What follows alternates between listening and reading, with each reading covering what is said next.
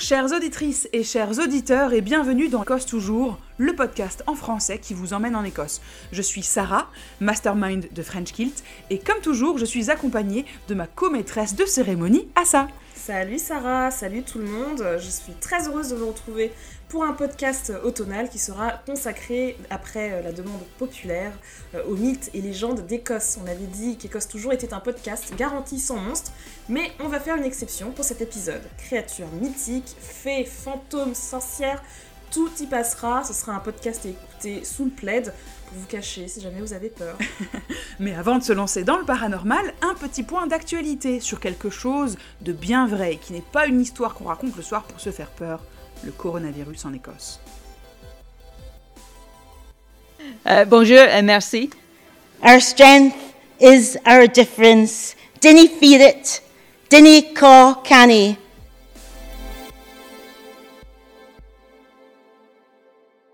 Les feuilles rougissent, les jours raccourcissent, ça y est, l'automne est bien installé en Écosse, mais ni vent ni tempête ne sauraient nous empêcher de sortir les micros pour euh, enregistrer un épisode d'Écosse toujours, n'est-ce pas Sarah? Ah non, non, là j'ai sorti les grosses chaussettes, le thé, le chocolat. D'ailleurs, ça me rappelle notre épisode sur le Kozagar, hein, ce concept du confort euh, hivernal à l'écossaise.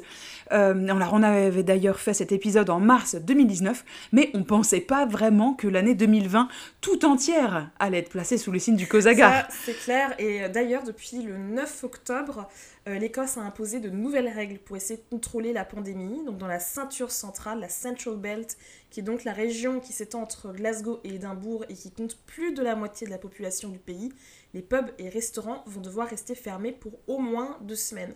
Ils peuvent continuer à livrer à domicile, il y a aussi la vente à emporter, mais c'est tout. Les cafés qui ne vendent pas d'alcool, eux, peuvent rester ouverts. Et oui, et parmi les autres euh, nouvelles euh, super joyeuses de la semaine, en fait, on en sait un petit peu plus sur les nouvelles règles imposées aux voyageurs à partir du 1er janvier, quand on sera pour de bon dans le grand bain du Brexit. Tout à fait, si on en croit le Home Office, donc c'est le gouvernement britannique, le Home Office c'est l'équivalent du ministère de l'Intérieur euh, ici au Royaume-Uni, on a à présent la confirmation que les voyageurs européens n'auront pas besoin de visa pour voyager au Royaume-Uni.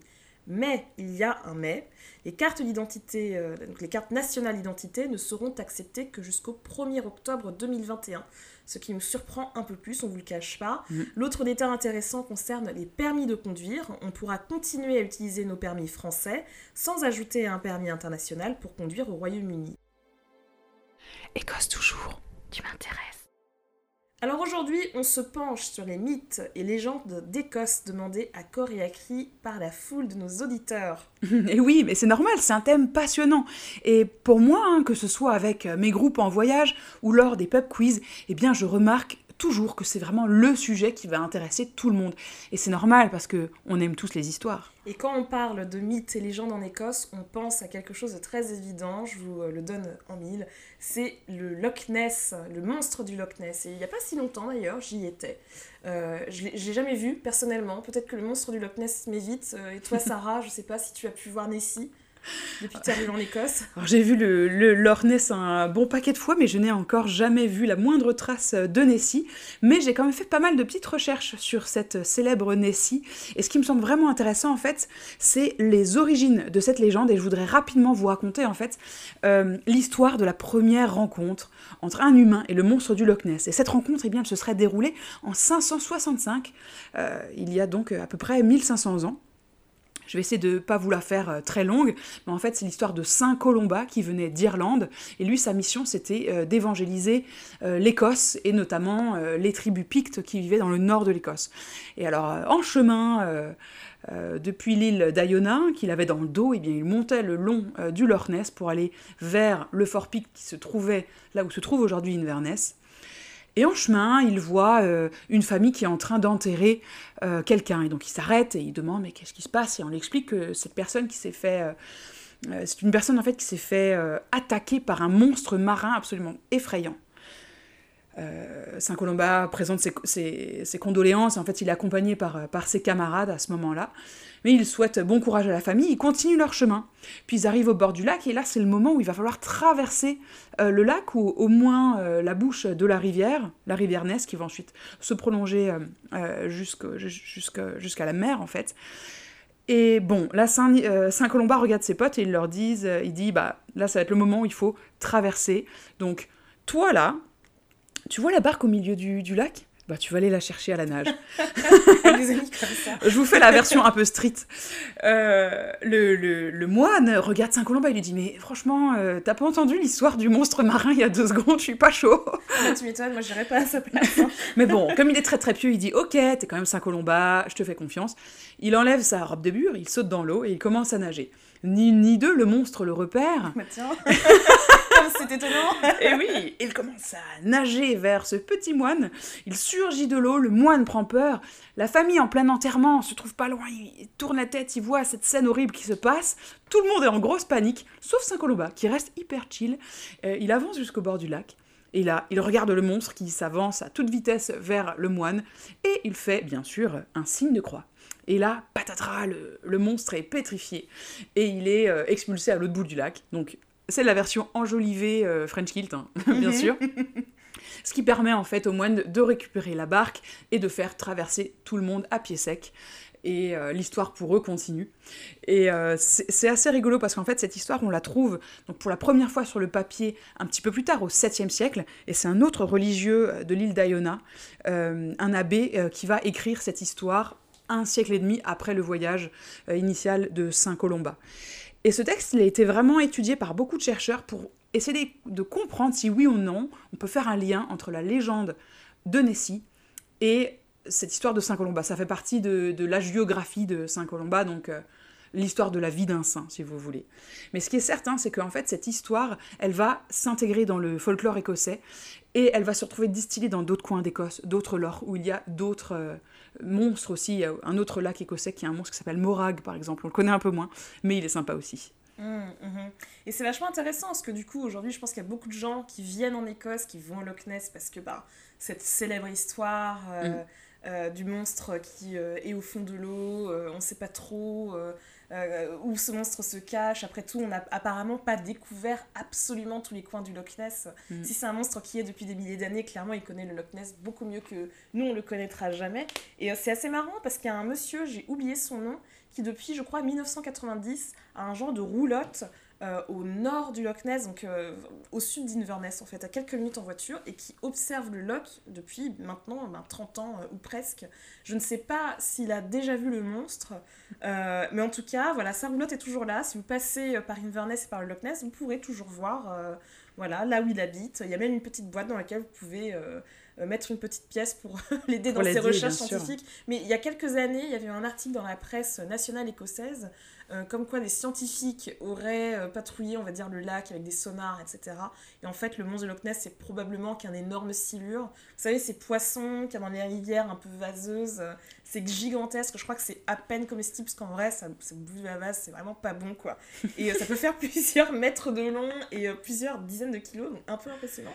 Et c'est possible qu'il y ait ça au fond du loch. Complètement possible. Mais ce qui est rigolo, c'est que, mine de rien, pour une légende, il y a quand même eu énormément de, de campagnes et de recherches scientifiques qui ont été organisées. Euh, si c'était juste une légende comme ça, euh, franchement, on la laisserait de côté sans trop s'y intéresser, mais c'est vrai que le côté scientifique de la chose est intéressant. Il y a, eu beaucoup, euh, il y a beaucoup de choses à en dire. D'ailleurs, on se demandait tout à l'heure si jamais ça vous intéressait d'avoir un épisode spécial Loch Ness et Nessie, où on pourrait explorer un petit peu plus ces questions et élargir peut-être à la ville d'Inverness en tant que telle potentiellement. Si ça vous dit, envoyez-nous des, des, petits messages, comme ça on pourra noter votre intérêt. Complètement. Euh, donc le monstre du Loch Ness n'est pas le seul monstre qui peuple, euh, on va dire, l'environnement naturel écossais. Il y a naturellement beaucoup de légendes qui sont associées euh, aux cours d'eau, aux lochs, mais aussi aux forêts. Mais pour revenir à l'environnement, on va dire, aquatique, vous avez sûrement entendu parler des kelpies. Les kelpies, on avait peut-être entendu parler parce qu'il y a un monument qui a été créé en 2013 par le sculpteur écossais Andy Scott euh, qui euh, a été érigé du côté de Falkirk. Donc c'est pas très très loin d'Édimbourg et de Glasgow si un jour vous passez par là. Et donc les kelpies, ce monument, ce sont deux chevaux d'une trentaine de mètres de haut. C'est vraiment très impressionnant. C'est des chevaux de métal euh, et dans lesquels on peut monter, on peut faire une visite de ces chevaux. Il faut acheter un ticket. Euh, enfin, au, bureau en fait d'accueil euh, dans ce parc qui s'appelle le Helix Park, il me semble. Bon, actuellement c'est malheureusement fermé à cause de la pandémie de coronavirus, mhm. mais quand la pandémie sera terminée, on espère le plus rapidement possible, vraiment je vous encourage euh, à aller visiter les Kelpies. Et donc ce sont les plus grandes sculptures équestres du monde. Cette œuvre fait référence aux chevaux qui ont contribué au développement industriel de cette région d'Écosse, notamment les chevaux de trait, mhm. mais aussi évidemment à la créature légendaire. Dans les traditions celtiques, un kelpiste, un genre de cheval qui vit dans l'eau et qui attire ses victimes en émettant une plainte qui rappelle quelqu'un qui crie euh, à l'aide parce qu'il est en train de se noyer. Donc c'est très très riant déjà, hein. là vous remarquez euh, ce genre de légende. Ou sinon, ça peut être un cheval qui paraît bien sympathique. Vous dites, tiens, si je montais sur le dos pour faire un petit tour, et ben, vous clignez les yeux, et en fait, vous vous retrouvez au fond de l'eau, et personne ne peut venir vous sauver. Donc, vous pensez que ce sont que des fables Eh bien, grand bien vous fasse, mais sachez que si vous allez du côté du château de Veynes dans l'Angus, dans la région de l'Angus, euh, il paraît qu'on peut retrouver des traces de sabots sur les bords de la rivière qui y passent. Et au petit matin, ainsi qu'au crépuscule, si vous tendez l'oreille, vous pourriez peut-être entendre la complainte d'un kelpie. J'adore les kelpies. Ouais, c'est très beau, très effrayant, mais très beau. Ouais, il y en a des sympas. Il y a quelques histoires où euh, il y a une histoire d'un kelpie qui se sent un peu trop seul et décide de se marier. Oh waouh Avec un autre cheval euh, Alors non, il se marie avec euh, une femme humaine. C'est pas problématique Alors je, je, ne sais pas s'il y a eu des enfants ou pas, mais en tout cas, euh, finalement, la femme dit Ok, je vais bien marier avec toi, mais il me faudra quand même une cheminée sous l'eau. Et donc, euh, le kelpie se, débrouille pour lui faire une cheminée sous l'eau. Donc, c'est là tout le cœur de l'histoire. Mais il faut venir euh, dans, mon petit autobus pour entendre la suite de cette histoire. mais est-ce qu'il n'y a pas aussi une notion de transformation? Parce que dans beaucoup de légendes écossaises, il y a donc, du coup ces créatures qui ressemblent très fortement à un animal, mais qui possiblement peuvent aussi prendre forme humaine. Et c'est comme ça qu'on se fait piéger parce qu'ils ont une apparence qui nous est mm-hmm. familière, qui nous est euh, très avenante, mais en fait c'est euh, foncièrement maléfique. Mais oui. Donc il y a peut-être un peu de ça dans les Kelpies aussi. Et cette transformation-là, on la retrouve euh, dans le mythe des Selkies, justement. Mm, tout à fait, ouais. Les Selkies qui sont un peu la réponse écossaise aux sirènes. Hein. Donc les sirènes, c'est mi-femme, mi-poisson. Les Selkies, c'est plutôt mi-phoque, mi-femme ou homme, hein, d'ailleurs.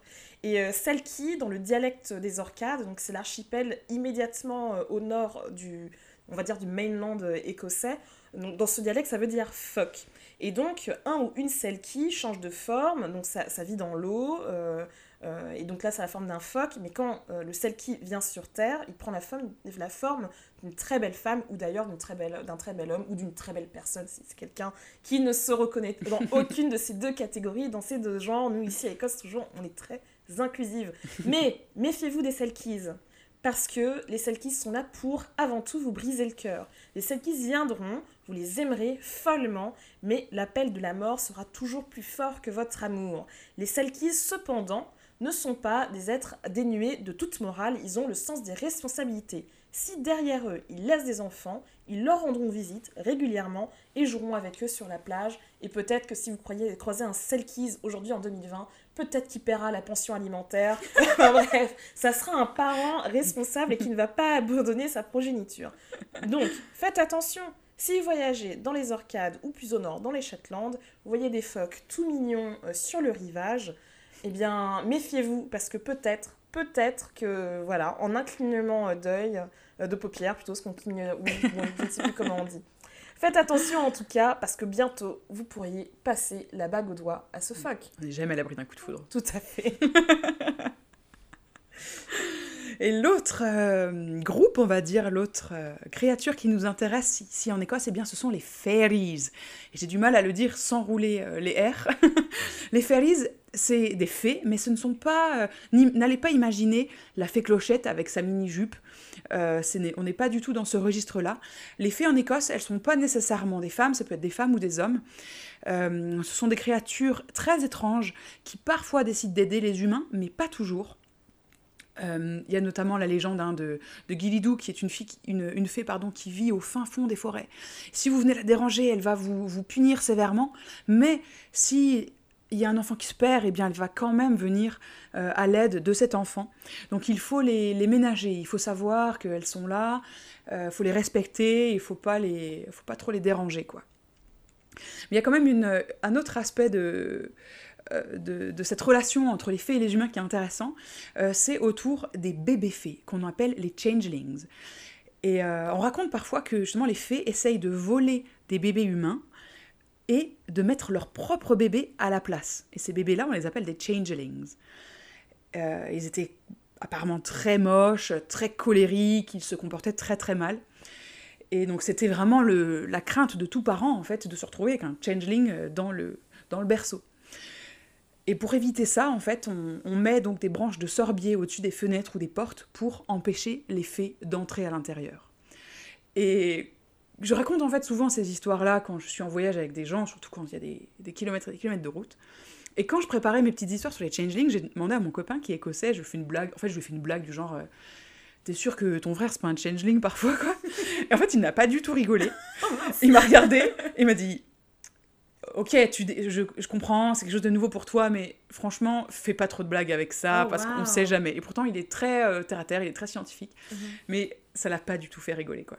Incroyable. Mais pourquoi les fées françaises ont besoin de bébés pour, euh, pour vivre? C'est quoi? Les transforment en fées peut-être aussi? Ouais, c'est un mystère parce que il y a aussi pas mal de légendes qui disent que si du coup tu as ton changeling, tu te retrouves chez toi avec un changeling, il faut que tu ailles à la rivière, que tu l'immerges dans l'eau, et là, il se transformera de nouveau dans ton bébé euh, initial, on va dire. D'accord. Mais il y a encore une histoire de aller à la rivière, Ouais, euh, Toujours. la vertu, on va dire. Mais je pense que ça, c'est dans plein, plein, plein de Ouais. légendes partout dans le monde. hein. Le côté euh, soit menaçant, soit purificateur, en fait. euh. Ouais, de l'eau. exactement. Et euh, pour rester du côté des créatures, je propose qu'on parle d'une créature nationale de l'Écosse, et vous le savez sans doute, c'est la licorne. La licorne, c'est l'animal national de l'Écosse. Moi, c'est une des raisons pour laquelle, laquelle j'adore ce pays, c'est qu'ils ne pouvaient pas faire comme tous les autres et prendre un animal qui existe. Non, il fallait prendre un animal mythique. Et le saviez-vous, il y a une journée nationale de la licorne, c'est le 9 avril, notez bien dans vos agendas, euh, pour célébrer cet animal qui n'a pas que sa place dans les chambres d'enfants et, euh, et euh, sur des t-shirts un peu rigolos. Euh, ici en Écosse, les licornes, vous allez les voir un peu partout et surtout dans les, dans les endroits de pouvoir. Donc les châteaux, si vous allez à Holyrood Castle par exemple, qui est le château de la reine euh, à Édimbourg, vous allez voir euh, des licornes sur les blasons, euh, sur les ferronneries, on va dire, des portes, etc. Si vous allez au château de Linlithgow aussi, il y a pas mal de licornes sur la fontaine de la cour centrale. Et pourquoi la licorne est un animal euh, si important dans l'identité écossaise? C'est parce qu'en fait, c'est un symbole de force légendaire. Et en fait, c'est de là où le pouvoir royal tire sa, sa force. En fait, la licorne, c'est un symbole royal depuis le 15e siècle. Et l'interprétation, c'est que c'est un animal qui est supposément très dangereux, très puissant, avec beaucoup de pouvoir. Donc celui qui tient cet animal dans les chaînes, c'est quelqu'un qui est, ben, par dérivation, on va dire, très puissant et qui a beaucoup de pouvoir. Seulement quelqu'un de très fort pourrait maîtriser une licorne. Donc aujourd'hui, on a une réinterprétation euh, très contemporaine que certaines personnes d'ailleurs remettent en question, qui ne la trouvent pas très pertinente. Mais c'est vrai que la licorne, on la voit toujours enferrée. Et aujourd'hui, notamment les indépendantistes disent, bah regardez, c'est un symbole de l'Écosse qui est euh, tenu dans les fers, dans une union avec l'Angleterre euh, qui est de plus en plus remise en question. Et donc dans euh, pas mal de cercles indépendantistes, on voit la licorne écossaise qui euh, se lève en fait et qui brise ses chaînes. Bon, le truc c'est que les chaînes sur la licorne, elles étaient présentes depuis Ouais. bien avant l'acte d'union de 1707. Mais bon, dans tous les cas, pour toutes les images, pour tous les textes, le sens, il vient de celui qui regarde. hein. Donc ça, c'est encore Ouais. une fois, ce n'est qu'une interprétation. Ce n'était pas le but, euh, c'était pas un discours, on va dire, politique sur l'indépendance, de mettre des chaînes sur une licorne quand ça a été fait. Bah, cette, cette, euh, ce symbole des chaînes et souvent de la couronne au cou- autour du cou de la licorne, elle a été rajoutée par la dynastie des Stuarts. Et donc pour- le message que l'on peut aussi lire dans ce symbole-là, c'est la licorne est un animal fort mais aussi indomptable et incontrôlable, on lui prête souvent ce caractère-là, comme l'Écosse. Mais les Stuarts ont réussi à unifier le pays, euh, puisque euh, l'Écosse a pendant longtemps été plutôt une, une addition de, de clans et de régions. Par exemple, les îles euh, de l'Ouest ont pendant très longtemps été euh, très réfractaires au pouvoir central, entre guillemets, d'Édimbourg, bien avant euh, l'acte d'union et la création euh, de la Grande-Bretagne. Donc ce, ce symbole euh, de la couronne, ça n'a rien à voir euh, vraiment avec l'Angleterre, c'est euh, au sein même de l'Écosse. Mais petit clin d'œil, très souvent on entend aussi que la licorne serait le seul animal capable de, capable de battre le lion. Or, le symbole euh, du voisin anglais, c'est le lion. Tout à fait, complètement, ouais. Donc pareil, là on peut aussi réinterpréter. Sarah, tu voudrais nous parler d'un personnage intéressant Alors, on ne sait pas s'il existait ou pas, il hein. faut que tu nous dises, Ouais. qui s'appelle Bran Sear. Ouais, ouais, ouais, je l'adore. Je, je- croyais qu'on qu'on n'allait pas avoir le temps, mais c'est génial. On va parler de lui parce qu'il est vraiment. euh, je pense qu'il va vraiment vous faire euh, rire. Parce que Braham Seale, en fait, c'est le Nostradamus écossais. Euh, son vrai nom serait Kenneth Mackenzie. Il aurait vécu au XVIIe siècle près de Dingwall, donc c'est dans le nord-ouest de l'Écosse. Et en fait, ça, il a un don de double vue qui aurait été négocié par sa mère avec un fantôme histoire de fou. Et donc il se retrouve avec ce pouvoir magique de pouvoir faire des prophéties. Et je vais vous en dire quelques-unes juste parce que c'est marrant. Et parce qu'on les entend souvent revenir euh, dans les discussions. Euh, par exemple, euh, Bran Sear aurait dit que des bateaux descendront le long des Lores euh, plus de 200 ans avant la création du canal calédonien, donc on fait parfois un petit lien ici. Il aurait aussi prédit l'arrivée du rail en disant que des chevaux sans bride et crachant de la vapeur tireront des caravanes dans les vallées. Donc on peut imaginer que ça peut être un, un symbole du train, à vous de choisir. Euh, puis, je vais vous dire, mais je garde mes deux préférés pour la fin. Il aurait aussi prédit euh, la, la découverte du pétrole hein, dans le nord-est de l'Écosse en disant qu'une pluie noire allait apporter des richesses à Aberdeen. Celle-là, vraiment, j'aime Ouais. bien. Et enfin, il aurait aussi prédit euh, le retour d'un parlement propre en Écosse. Parce qu'il a dit euh, l'Écosse aura de nouveau son propre parlement quand on pourra passer d'Angleterre en France à pied sec. Donc euh, notez qu'en 94, le tunnel sous la Manche a ouvert et quelques années plus tard, en 99, eh bien, les Écossais se sont prononcés pour le retour d'un parlement en Écosse. Eh bien, il était super clairvoyant, ce monsieur. Il avait une petite promo sur euh, les boules de cristal. Ouais. Il a rien dit par rapport à la pandémie, je crois, mais on... Ah oui, il n'avait pas vu sa vie. C'est dommage. ni le. Brexit, bizarrement. On aurait bien aimé savoir. hein. C'est pas mal. Et donc cet épisode, on le fait dans... Donc on est au mois d'octobre, comme vous le savez, fin octobre, nous fêtons Halloween. Mais ici, en Écosse, euh, il y a des traditions euh, celtiques, on va dire, qui peut-être font un écho euh, à Halloween. Sarah, est-ce que tu veux nous en dire un peu plus sur cette fête qu'on appelle Samhain, la fin de l'été? Mais oui, c'est une fête très intéressante qui est célébrée en Écosse depuis plus de 1000 ans et qui se déroule en fait justement à la fin des récoltes, à l'approche de l'hiver. C'est aussi un jour où on fait euh, des dons aux ancêtres dans la culture celtique, euh, qui se rapproche peut-être un petit peu de la Toussaint qu'on connaît dans le reste de l'Europe. Et on, raconte souvent que ce soir-là, eh les esprits, les fantômes, euh, les fées euh, se révèlent et deviennent un peu plus actifs. Et euh, au 19e siècle, on a vu pas mal d'organisations de feux de joie à l'occasion d'Halloween. Et la reine Victoria elle-même le faisait devant le Balmoral, donc son château dans les Highlands. Et aujourd'hui, à, à Édimbourg, eh c'est une association euh, qui s'appelle Beltane qui organise euh, deux événements euh, autour de ces deux festivals païens, euh, Samhain à l'automne et Beltane au printemps. Et c'est vraiment un super spectacle, en fait, avec des, troupes qui se préparent et qui répètent pendant toute l'année. Et donc là, à l'automne, normalement, c'est les troupes de l'été qui vont se battre contre les troupes de l'hiver et les troupes de l'été vont perdre et les troupes de l'hiver vont gagner. Le même combat aura lieu au mois d'avril et ce sera une issue un peu différente. Malheureusement, cette année, je crois que ça ne se passera pas euh, comme d'habitude sur Calton Hill. Mais si ça vous intéresse, allez jeter un coup d'œil euh, sur le site de Beltane Fire Society. Mhm. Donc sans doute rendez-vous l'année prochaine hein, pour pouvoir Mhm. euh, célébrer cette, euh, cette tradition celtique. Et qui dit Halloween dit forcément sorcière. Euh, et là, c'est vrai que la, la figure de la sorcière, c'est une figure dont on, on parle beaucoup en ce moment, hein, avec euh, euh, toutes ces discussions sur le féminisme, Mhm. sur le fait que bah, voilà, on a brûlé quand même des milliers de femmes, très très très très majoritairement. Euh, la, la figure de la sorcière a été une figure euh, crainte, a été une figure euh, détestée euh, Mhm. aussi. Et euh, on, on est en train d'en reparler en Écosse de la sorcellerie. Euh, Jusqu'en 1727, 3000 personnes au moins en Écosse ont été accusées de sorcellerie, surtout des femmes, comme je vous le disais, et 2000 ont été condamnées à mort, en général au bûcher ou à la potence. Et comment on reconnaît une sorcière écossaise? Une tache de naissance ou une cicatrice appelée la marque du diable, des crises d'épilepsie, vous imaginez, ou des bouffées délirantes vues comme des preuves de possession, ou aussi un mode de vie différent, comme euh, une femme veuve, une femme célibataire. Ça a toujours été très suspect, hein, une femme indépendante qui n'a Mhm. besoin de personne. Et les mises à mort ont cessé avec la baisse de l'influence de l'Église. Le roi Jacques VI, donc le fils de Marie Stuart, avait très très peur des sorcières. On lui a raconté qu'en octobre 1590, 200 sorcières se sont réunies sur la côte près de North Berwick pour faire échouer le bateau où il naviguait avec son épouse danoise. Il condamna de nombreuses femmes à la torture. Certaines ont confessé vouloir empoisonner le roi avec du venin de crapaud et elles furent exécutées devant le château d'Édimbourg. Oui, c'est vraiment un épisode assez dramatique, ça, dans l'histoire euh, écossaise. Et l'Université d'Édimbourg a fait beaucoup de recherches, en fait, à ce sujet. Et euh, on vous mettra le lien hein, dans, le petit article qui accompagne ce podcast. Euh, parce que on a une superbe carte de l'Écosse faite par l'université d'Édimbourg qui recense en fait toutes les condamnations à mort de, de, ces sorcières et on, on dit sorcières parce qu'en fait 85% des victimes étaient des femmes, 15% d'hommes, mais quand même une écrasante majorité de femmes. Mhm. En Écosse, on se parle aussi beaucoup de magie blanche, qu'on utilise la magie pour guérir le pouvoir des plantes. Mais, et c'est là le piège, si le patient mourait après l'échec du traitement magique, on pouvait accuser la prétendue sorcière d'avoir utilisé la magie noire. C'est un peu perdant-perdant cette affaire. C'est un hein. peu ça, ouais, ouais. Mhm, mhm. complètement. Et euh, à Édimbourg, hein, donc on disait tout à l'heure, les, ces, condamnations, elles avaient lieu devant le château d'Édimbourg.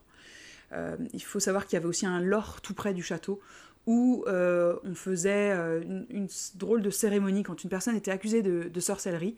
Eh bien, elle allait être plongée, pieds et poings liés, dans l'eau de ce lore. Et là, il y avait deux possibilités. Soit tu coulais, et là on disait Ah, ma mince, alors on s'est trompé, c'était en fait pas du tout une, une sorcière. Soit la personne flottait, et là, on la sortait de l'eau en disant Ah, voici bien la preuve que Satan travaille, euh, que tu travailles avec le diable. Et là, la personne était condamnée au bûcher. Bon, encore une fois, perdant-perdant, quoi. C'est la Il n'y a aucun moyen de s'en sortir. L'Écosse, c'est donc un pays où apparemment il y avait beaucoup de sorcières, mais on sait aussi apparemment qu'il y a beaucoup de fantômes. Nous allons donc parler à Ludovic Ardoise, auteur du livre Frisson en Écosse aux éditions Ocré, euh, qui nous parle de ses explorations de châteaux écossais et de sa rencontre avec des fantômes. Alors bonjour Ludovic et merci beaucoup de nous rejoindre dans le podcast Écosse toujours. Alors on avait très très envie de discuter avec vous parce que vous avez écrit un super bouquin qui s'appelle Frisson en Écosse, qui est en français et euh, où vous recensez euh, des centaines de lieux qui sont potentiellement hantés en Écosse. Alors, est-ce que vous pouvez nous raconter comment euh, ce livre, Frisson en Écosse, a vu le jour? Eh bien, écoutez, tout a commencé en 1983. J'étais donc lecteur dans un lycée à Édimbourg. Et puis, à force de discuter avec euh, des collègues, on m'a dit, vous savez, il existe beaucoup de châteaux hantés. Bien sûr, je n'y croyais pas un seul mot. Et je me suis dit, mais pourquoi pas les visiter? Donc, j'en ai visité quelques-uns. J'ai écouté les histoires des propriétaires, des guides ou des gens du village. Et ils m'ont dit, mais c'est bien, les livres sur les châteaux hantés fonctionnent très bien au Royaume-Uni. Et puis, en rendant visite à un documentaliste à la bibliothèque d'Édimbourg, on a discuté, il m'a dit, mais vous savez qu'en français, il n'y a aucun livre sur les châteaux. Ce monsieur parlait un peu le français. D'ailleurs, il adorait notre langue. Et il m'a dit, pourquoi pas, il faudrait qu'un jour, quelqu'un puisse faire ce livre en français.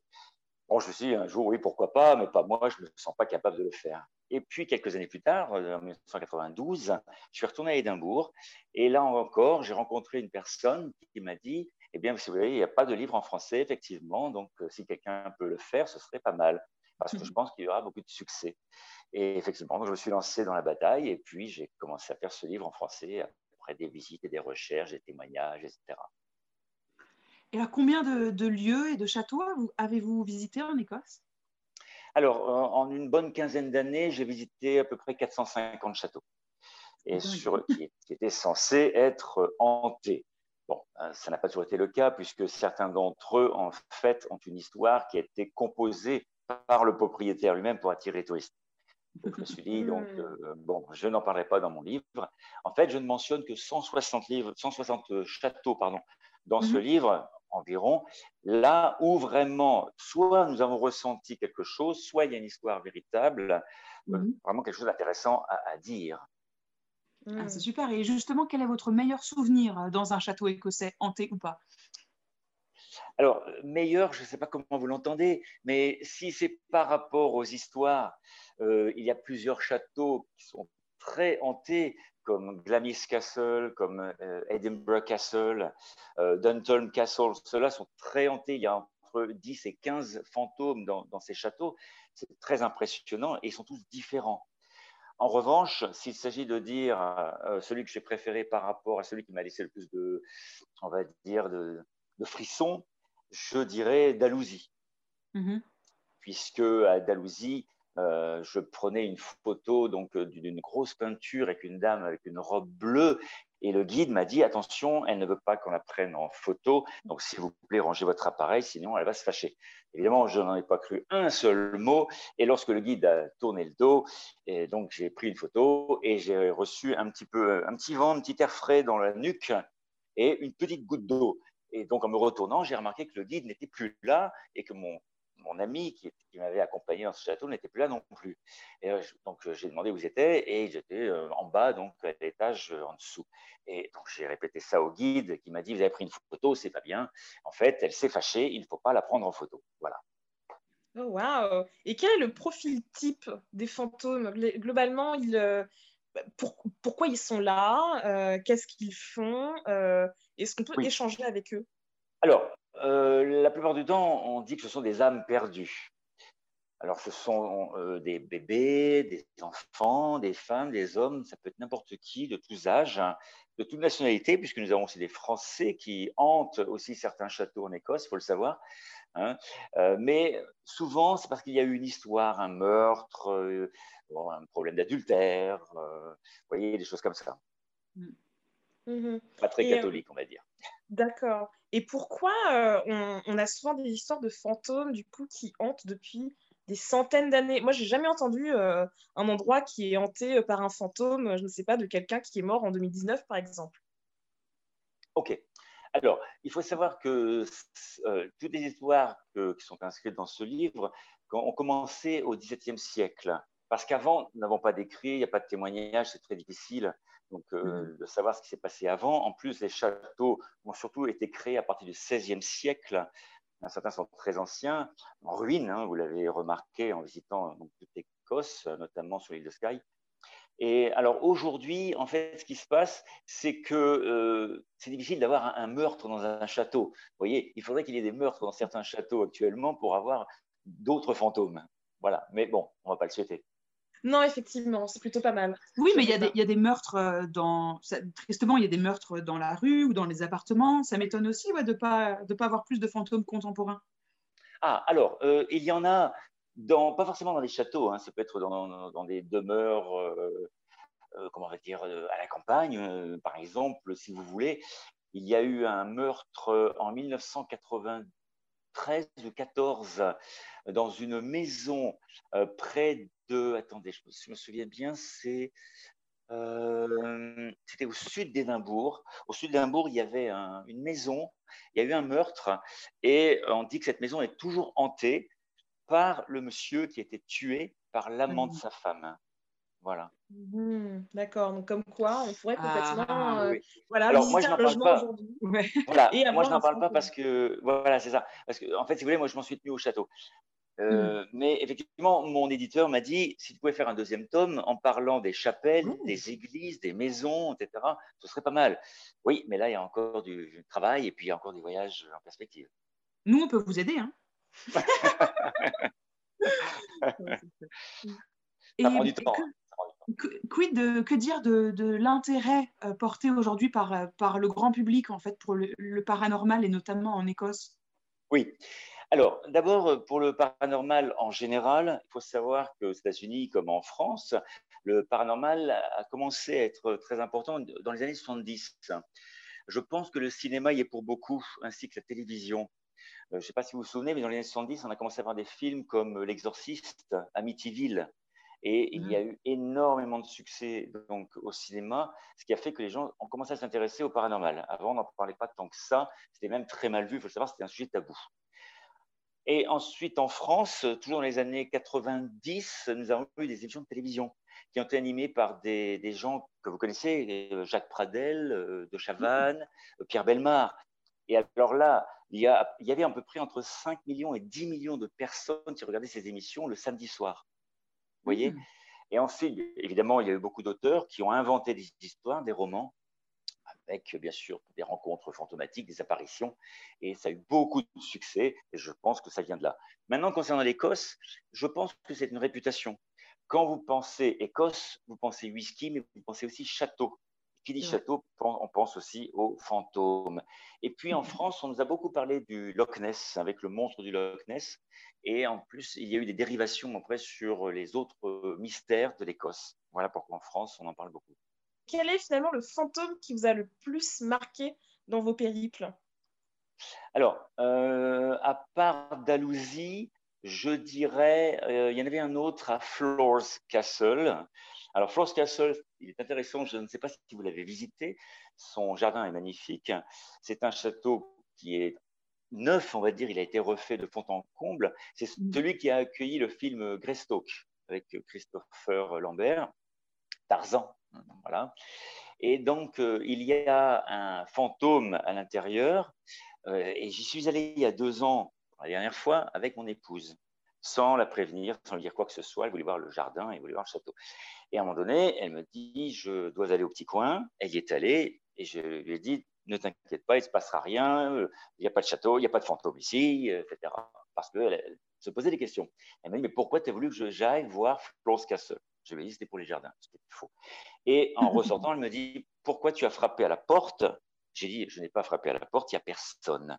Or, ces toilettes sont situées donc près du jardin. Or, il faut savoir que le jardinier a été tué par le propriétaire du château parce qu'il était à l'amant de sa femme, et donc a été enterré sous la cabane qui accueille aujourd'hui les toilettes. Et donc, elle m'a dit, mais j'ai senti une présence et on a frappé à la porte. Mais je dis, non, il n'y a personne, il n'y a que nous. Nous étions les seuls dans un château. Voilà. Incroyable. Mais, détail, les fantômes, ils passent pas à travers les murs? Non. Ça dépend Non, parce qu'en fait, enfin, disons que ce sont, sont des âmes, si vous voulez, ce n'est pas, pas un corps tel qu'on hmm. entend. Donc, c'est pour ça que, bon, si vous avez vu le film Ghost euh, avec Patrick Swayze, ben, c'est un peu ça, si vous voulez. On sent une présence. Voilà. D'ailleurs, il a encore un gros succès au cinéma. Eh bien, merci beaucoup Ludovic Ardoise pour cette intervention. À présent, nous allons ouvrir l'œil. Et parce que moi aussi, j'aimerais bien un jour quand même euh, voir un fantôme ou rencontrer quelqu'un. Euh, euh, comme ça, dans un pub, peut-être un fantôme du 18e siècle, ce serait vraiment chouette. J'aurais tellement de questions à poser, honnêtement. je, vraiment, s'il vous plaît, les fantômes, venez boire un café avec moi parce que j'ai des choses, j'ai des choses à vous demander. Euh, mais c'était, c'était très intéressant. J'ai beaucoup aimé cette approche, toutes les visites que, que Ludovic a fait. Euh, je pense qu'il a dû en voir de toutes les couleurs. Et ça nous permet du coup de clore un petit peu notre exploration des, des, légendes et des, des traditions écossaises. Et qu'est-ce que qu'est-ce que tu aurais à en dire, toi, à ça, de, de ce folklore écossais si particulier? Ça, ça, me rappelle un peu euh, en Afrique, en fait. Euh, dans des pays de tradition orale, on va dire que les histoires comme ça, le folklore, les sorcières, les créatures magiques, euh, c'est super important, en fait. C'est comme une espèce de tapisserie de culture en fait, où on a vraiment gardé toutes ces histoires et les transmet de génération en génération. Et c'est des histoires, je trouve, qui sont toujours très intéressantes parce que euh, c'est, en fait, au fond, c'est la rencontre en fait entre notre monde et le mystère, des choses qu'on n'explique pas, mais aussi euh, notre rencontre euh, à, l'épreuve en fait, donc des humains qui se retrouvent devant des choses qui sont autrement plus puissantes que nous et qui pourtant arrivent à s'en sortir, etc. Mais il y a aussi des histoires de, finalement, aussi du tabou et euh, de là où on peut pas aller, de ce qu'on ne peut pas faire en fait. Donc euh, les histoires qui se passent dans les forêts notamment, c'est jamais euh, complètement anodin. Il y a un mm. très très bon livre hein, pour ceux qui ont été en série littéraire pour passer le bac en, 2007. Vous en avez clairement, je pense, entendu parler. Donc oui, big up à tous les trentenaires qui ont entendu parler de Psychanalyse et contes de fées de Bruno Bettelheim, ah qui détricote en fait tous les contes et tous ces symboles qu'il y a. Donc on a appris par exemple, voilà, en terminale que ben, le symbole de la forêt, de la petite fille qui va dans la forêt, qui rencontre le loup. Ah, bon, on sait très bien à quoi ça fait référence. Le symbole du soulier, du pied qui va dans le soulier, euh, qui saigne, enfin le symbole du sang, c'est quelque chose, voilà. Qui, euh, il y a un truc très, vraiment à psychanalyser dedans. Et mhm. euh, je pense que, voilà, le symbole aussi de la, de la créature qui change de forme pour nous piéger, qu'on croit connaître mais qu'on ne connaît pas tant que ça. Donc il y a vraiment, ça, ça, dit quelque chose vraiment d'une culture et c'est très important que ces histoires soit gardées aujourd'hui. Mhm. Donc il y en a maintenant des histoires comme ça, évidemment dans les livres, donc on peut les lire, etc. Mais c'est aussi si vous allez dans des endroits comme le Scottish Storytelling Center, qui donc veut faire vivre cette tradition ben, du conte et de l'oralité, vous entendrez aussi euh, ce genre Mhm, d'histoire. Donc, C'est vraiment quelque chose de super important ici en Écosse, mais je pense que c'est pareil pour la Bretagne, pour Pays de Mhm. Galles et pour beaucoup de pays, euh, je pense euh, en Afrique notamment. Mm, mm, mm. C'est vrai qu'en Écosse, c'est intéressant aussi comment on retrouve toujours des points de contact entre deux mondes. Il y a toujours des liens avec l'eau, avec des rivières, avec les lores, ou avec la montagne, les collines. Les fées, les fées par exemple, elles sont toujours dans les hauteurs. Il y a toujours cette, euh, cette logique de, de porte pour passer euh, d'un monde à l'autre. Et hum, ce qui est assez intéressant, on n'a pas parlé spécifiquement de ça aussi, c'est tout ce qui concerne euh, les îles et les Shet- Shetland et les Orcades particulièrement ont énormément de contes et légendes, il y en a vraiment une infinité. Et quand on commence à mettre le doigt dedans, on en lit, on en lit, on en lit, et c'est vrai que c'est c'est très très intéressant. Devinette sonore, devinette sonore, où est-ce qu'on en est? Eh bien écoutez, ça fait super longtemps, vraiment très longtemps qu'on n'a pas fait de devinette sonore. La dernière, elle date de notre épisode du mois de juillet sur Black Lives Matter en Écosse.